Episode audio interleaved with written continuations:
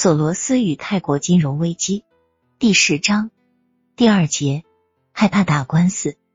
当一个人赚到了像乔治·索罗斯那么多的钱的时候，人们不可避免的会向他提出许多问题，如他的全部金融活动是否凌驾于董事会之上。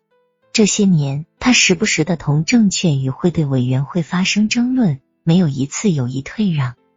特别是有一次，在一九七零年底，似乎争论非常激烈。证券与汇兑委员会到纽约地方法院控告了他，宣称他操纵股票市场有欺诈行为，违反了联邦证券法反操纵条款。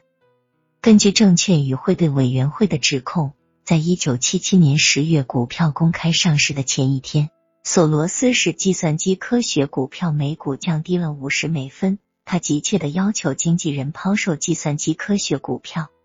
经纪人在一九七七年十月十一日那天卖出了该公司四万零一百股中的两万两千四百股，占当天计算机科学股票成交量的百分之七十。证券与汇兑委员会补充说。在那天结束时，股票的公开价格是在原来商业价格基础上人为的压低了每股八点三七五美元。琼斯基金公司是一家以加利福尼亚为基地的非盈利公司，制作了这些股票，同意在一九七七年六月卖出一百五十万股给公众，另外一百五十万股以公开上市的价格卖给计算机科学公司，因此。涉嫌操纵股票可能使基金公司损失约七百五十万美元。证券与汇兑委员会声称，索罗斯公司从股票经营者那里购买了十五万五千股，从其他经纪人那里购买了一万股，都是以较低价格收购的。在公开上市的那天以及那个月下旬，索罗斯订购了计算机科学股票中的七万五千一百股。每股价格为八点三七五美元或略高于此价，并劝导别人去购买。对证券与汇兑委员会的控告，索罗斯既不承认也不否定。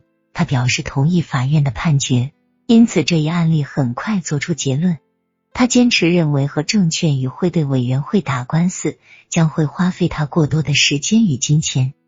一九八一年，一本杂志的文章引用了索罗斯的辩护。证券与汇兑委员会不相信有人可以不通过玩鬼而做得像我这样好，因此他们想找些证据理解。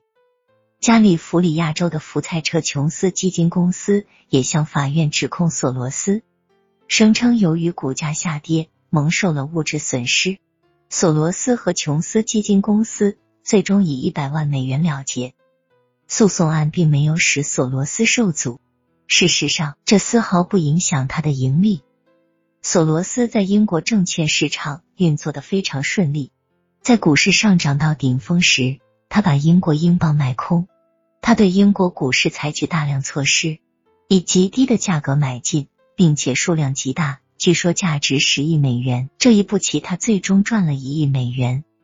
一九八零年，索罗斯公司创办十年之后，这一年的业绩令人难以相信。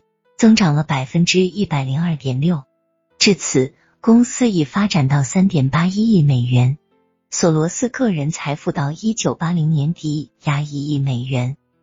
很滑稽的是，索罗斯投资本领的主要受益者，除了乔治·索罗斯本人以外，是一些欧洲巨富，也就是开始给索罗斯公司提供资金的人们。吉米·罗杰斯断言，这些人并不需要我们使他们富裕。不过，我们已使他们极为富有。